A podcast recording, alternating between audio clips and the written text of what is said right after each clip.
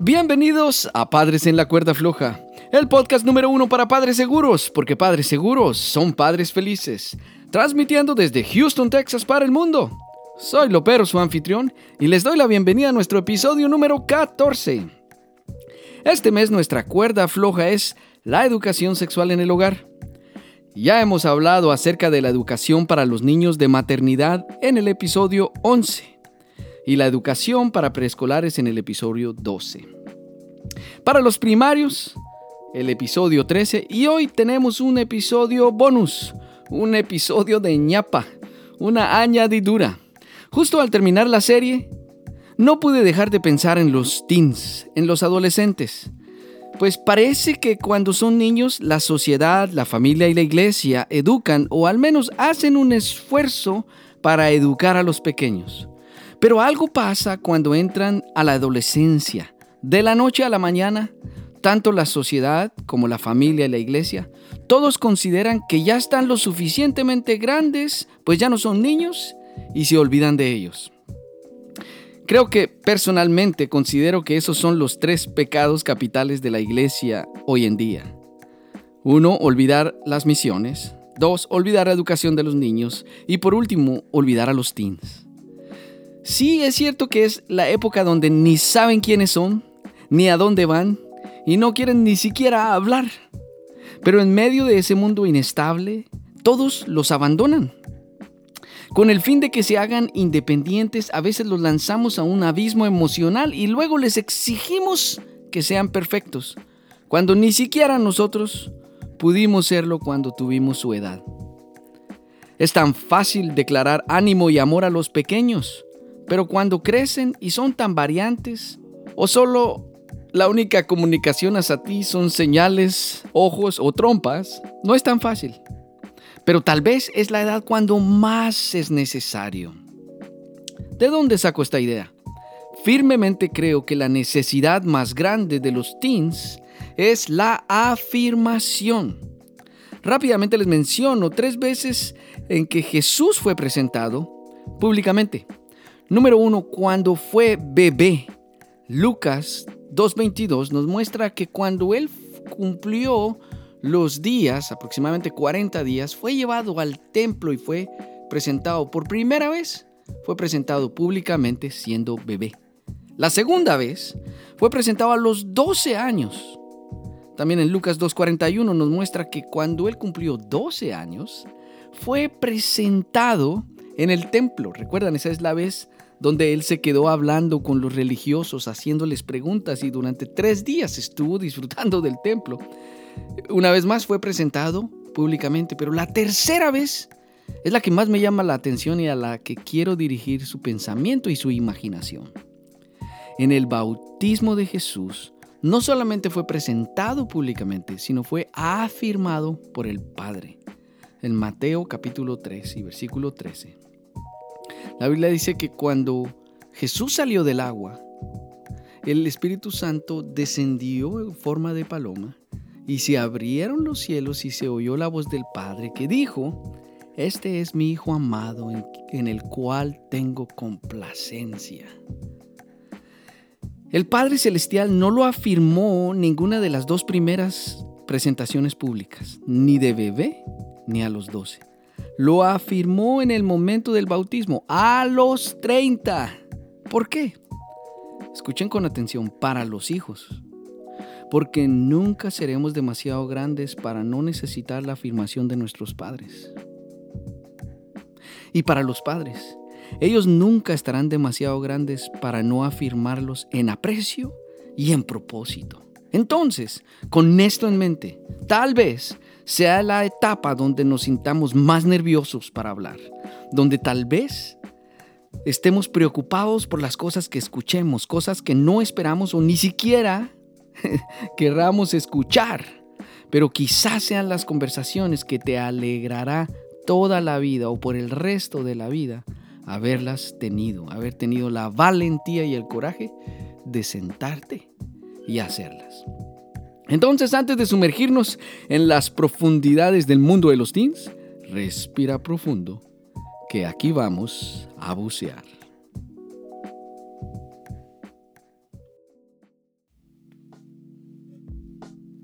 Los teens son mis favoritos porque están dispuestos a hacer todo aquello con lo que logren conectarse. Pero déjenme iniciar de una manera sencilla. ¿Qué significa adolecer? Si les llamamos adolescentes, necesitamos entender qué significa adolecer.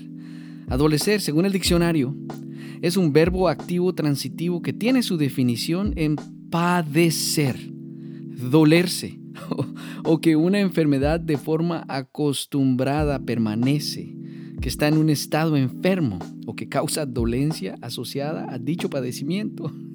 Como verbo es lastimarse, lesionarse. ¡Qué patético!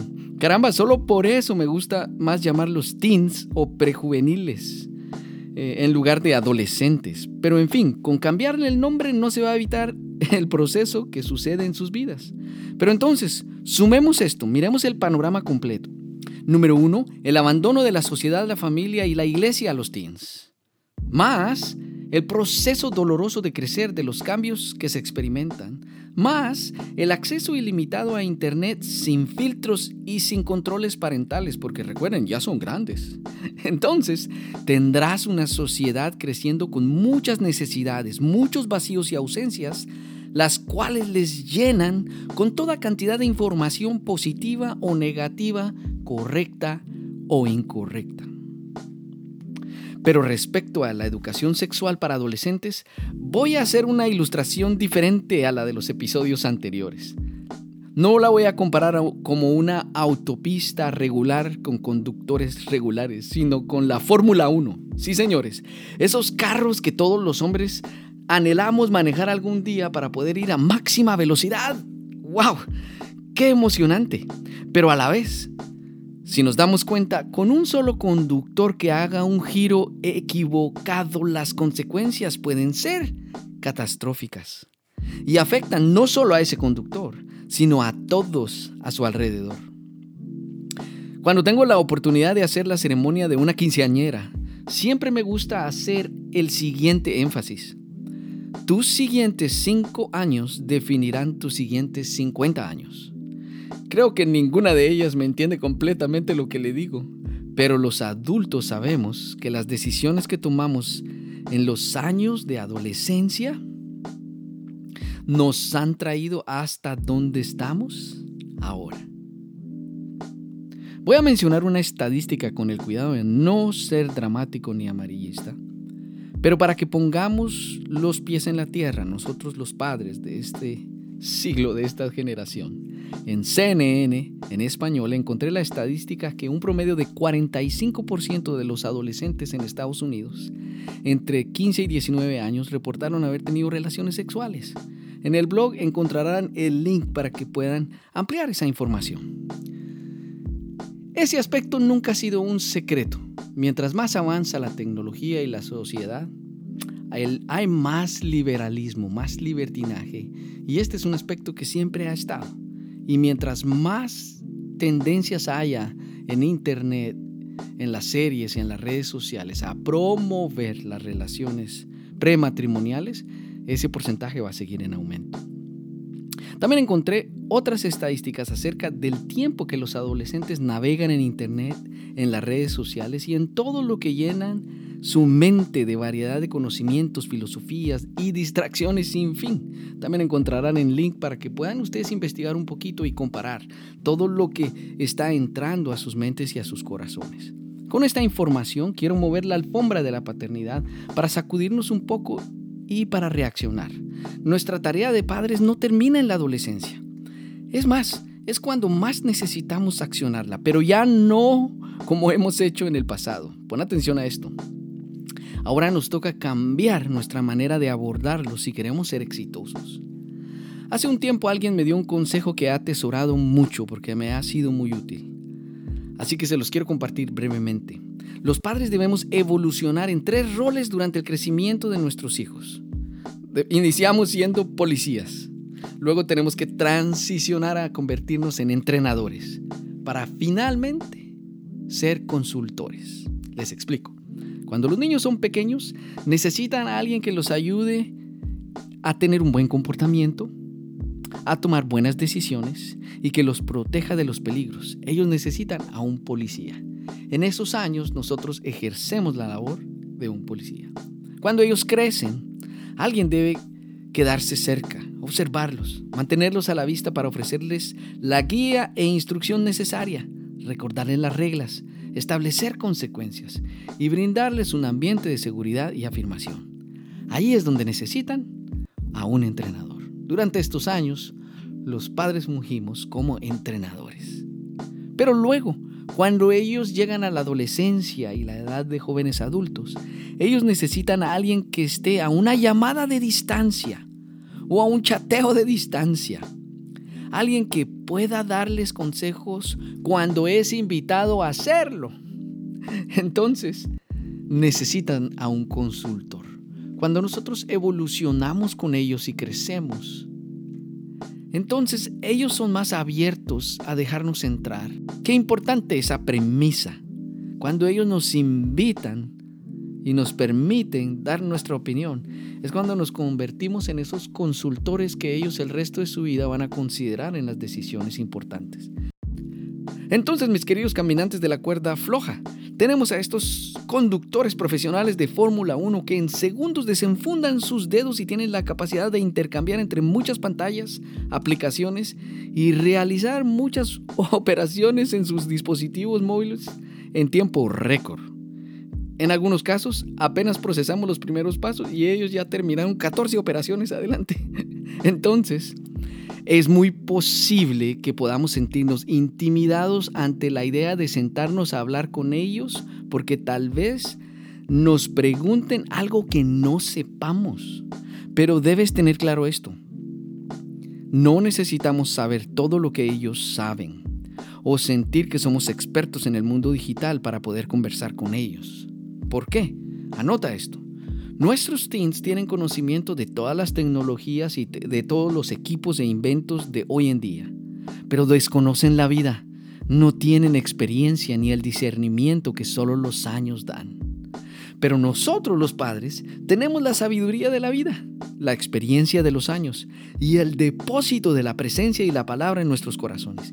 Y eso es lo que más necesitan y solo lo van a recibir de nosotros.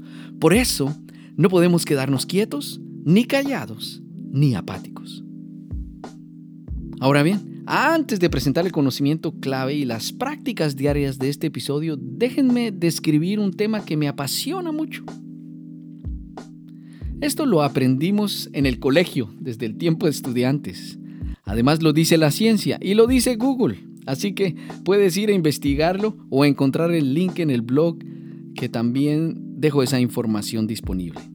Pero resulta que cuando un bebé es concebido, el sexo del mismo se determina en el momento de ser fecundado. Un maravilloso bebé es formado por 46 cromosomas. De ellos, dos son cromosomas sexuales. Uno porta el óvulo y el otro el espermatozoide.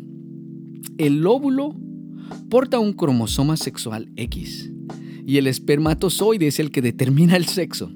Si el espermatozoide porta un cromosoma sexual X, se sumará al del óvulo y será XX y tendremos una hermosa niña. Por el otro lado, si el espermatozoide porta un cromosoma sexual Y, se sumará al óvulo. Tendremos un XY y tendremos un hermoso niño. No es tan difícil de entender, ¿verdad? No es ninguna ciencia lunar es el diseño perfecto de nuestro Creador. Es maravilloso pensar que es la sumatoria del amor, la adición del ser de un hombre enamorado con una mujer enamorada, la que lleva a la única y preciosa sumatoria que da como resultado una vida. Tanto el hombre como la mujer aportan para la construcción de un maravilloso ser humano portador de la imagen de Dios. Ok, respiremos profundo. Ya hemos presentado bastante para pensar, pero no nos sintamos saturados. Veremos a continuación algunas claves que perfectamente pueden marcar la diferencia de este complejo mundo de los teens. Entonces, manos a la obra.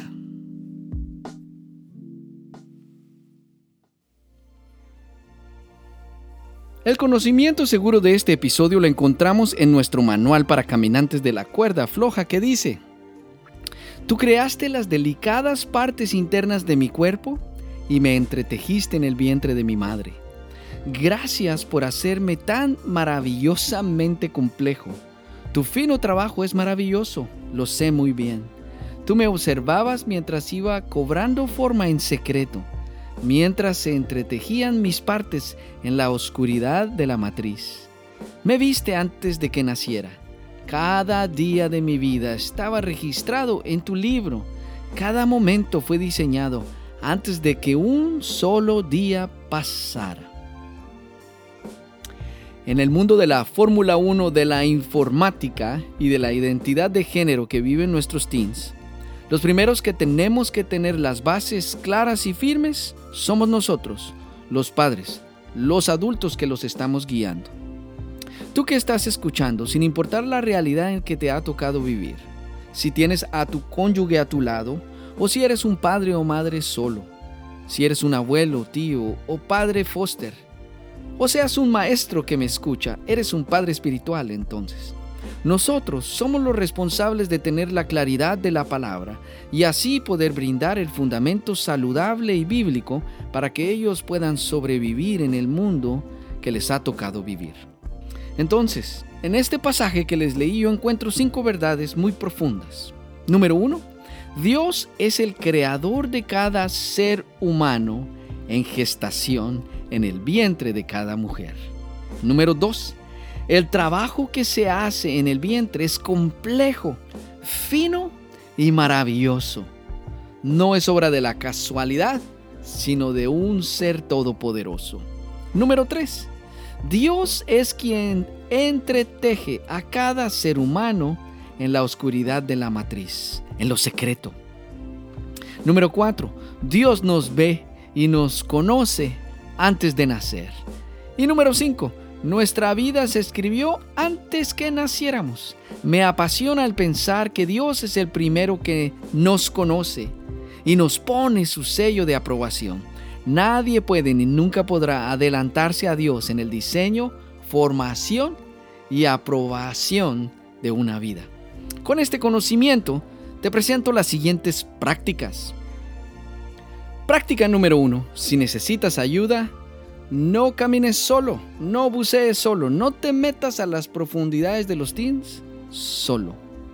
Aunque hasta ahora he presentado muchas bases sólidas desde el punto de vista bíblico y científico, hoy en día hay muchos movimientos que han tomado mucha fuerza en el mundo entero y han saturado el entretenimiento, los medios sociales y hasta los movimientos más poderosos del mundo con el fin de distorsionar el conocimiento que ya les he presentado.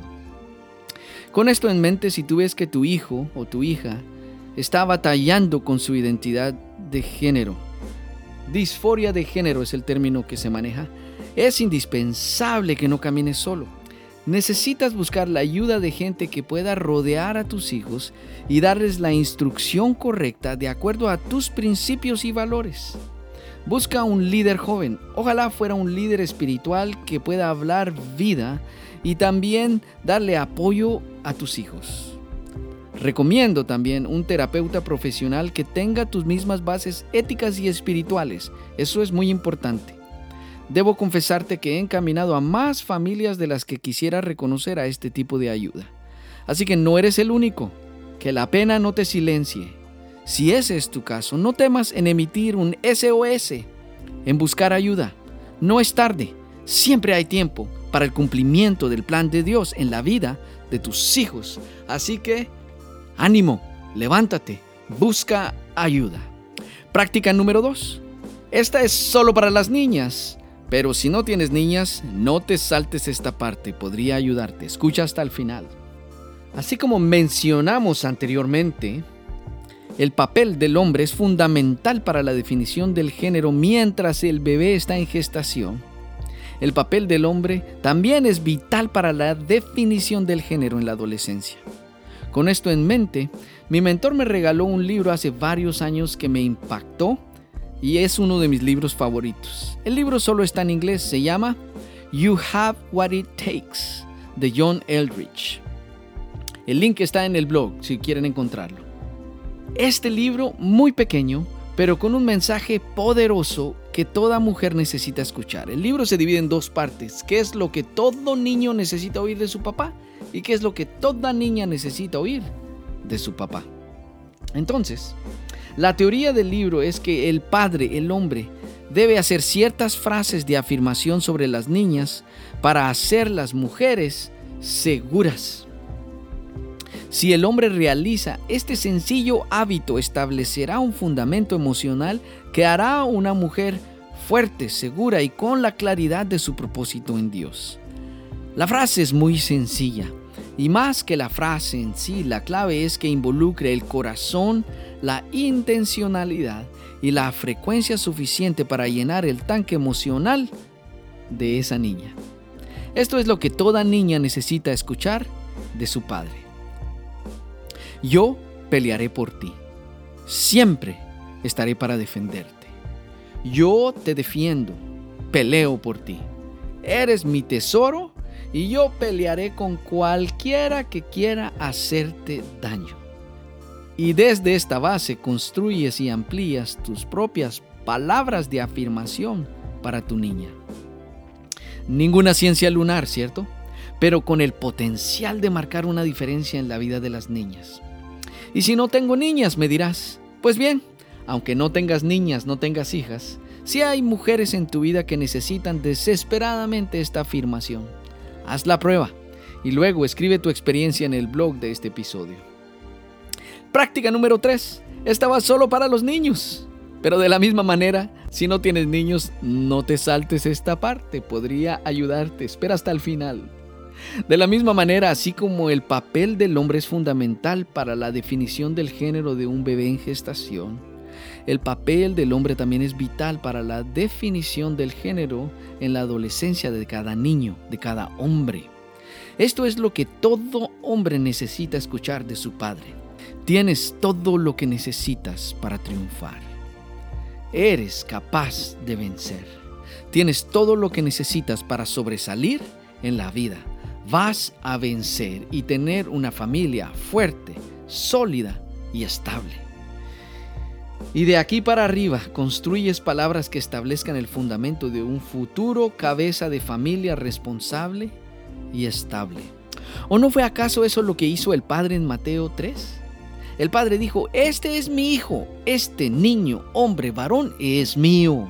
Y yo lo amo, lo aprecio, lo acepto, estoy complacido de él. Y me hace feliz, me satisface. Vaya palabras para llenar el tanque emocional de un hijo o de una hija. Y si no tengo niños, me dirás, pues bien, aunque no tengas niños, si hay hombres en tu vida, es muy probable que necesitan desesperadamente esa afirmación. Sin ir muy lejos, tal vez tu esposo, tu padre, tu hermano, etc. Haz la prueba también. Y luego escribe, comparte tus experiencias en el blog de este episodio. Debemos terminar el episodio, pero no quiero dejar por fuera si tu realidad familiar no tiene presente a un padre, si no hay un varón presente. Déjame decirte primero que Dios nos dejó al Espíritu Santo como garantía de todas sus promesas, como garantía de su amor y de su guianza. De manera que no importa si eres mamá sola o eres una abuela, una tía un maestro, o el caso que sea. Habla estas palabras con la autoridad de Dios y es su Espíritu Santo quien se encargará de llenar los tanques emocionales de los niños. Además, escucha los episodios de Conexiones entre Padres e Hijos donde presento muchas ideas adicionales que te serán útiles. Ten presente este conocimiento y realiza estas prácticas con paciencia y constancia y luego podrás respirar profundo, mirar para atrás y decir, llegamos al otro lado, pasamos la cuerda floja. Y es aquí donde llega el final de nuestro episodio número 14. Pero antes de despedirnos, te dejo algunas notas importantes. Número 1. Suscríbete a este podcast en YouTube o en tu plataforma de podcast favorita y activa las notificaciones para que estés enterado cada vez que subamos un nuevo episodio. Número 2. Si este contenido te parece relevante y te ha ayudado, compártelo en tus redes sociales para que más padres tengan acceso a este material. Y número 3. Si conoces a alguien más que como tú y como yo andan atravesando cuerdas flojas en la paternidad, invítalo a caminar con nosotros en la próxima cuerda floja en Padres en la cuerda floja, el podcast número uno para padres seguros porque padres seguros son padres felices. Hasta la próxima. Muchas gracias.